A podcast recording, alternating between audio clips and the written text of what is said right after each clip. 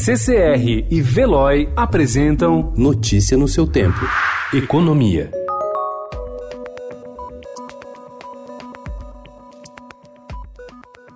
Sem folga no orçamento e com uma conta que não para de crescer, governadores de vários estados prometem fazer de 2020 um ano de grandes privatizações, concessões e parcerias público-privadas. Eles pretendem transferir para a iniciativa privada pelo menos 100 ativos, segundo o levantamento feito pelo Estadão. O cardápio é diversificado, inclui desde setores tradicionais, como energia elétrica, rodovias, aeroportos e empresas de telecomunicações, até a concessão de mirantes, marinas, hotéis e casa de repouso. Há também estádios de futebol, cozinha escola em presídios, zoológicos e centro de eventos, entre outros.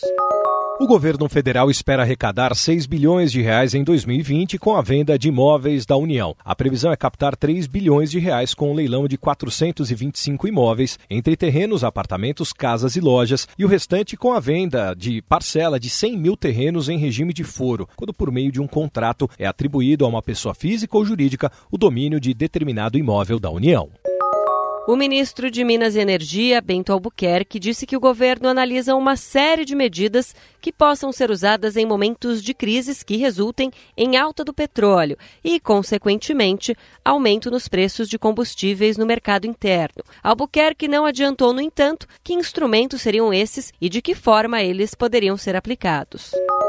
A imprensa japonesa revelou ontem os novos detalhes da fuga de Carlos Ghosn e informou que o ex-executivo da Renault Nissan pegou um trem de Tóquio para Osaka, de onde embarcou em um avião para deixar o Japão em direção à Turquia e depois seguindo para o Líbano. O executivo diz que se pronunciará publicamente sobre a fuga em entrevista amanhã.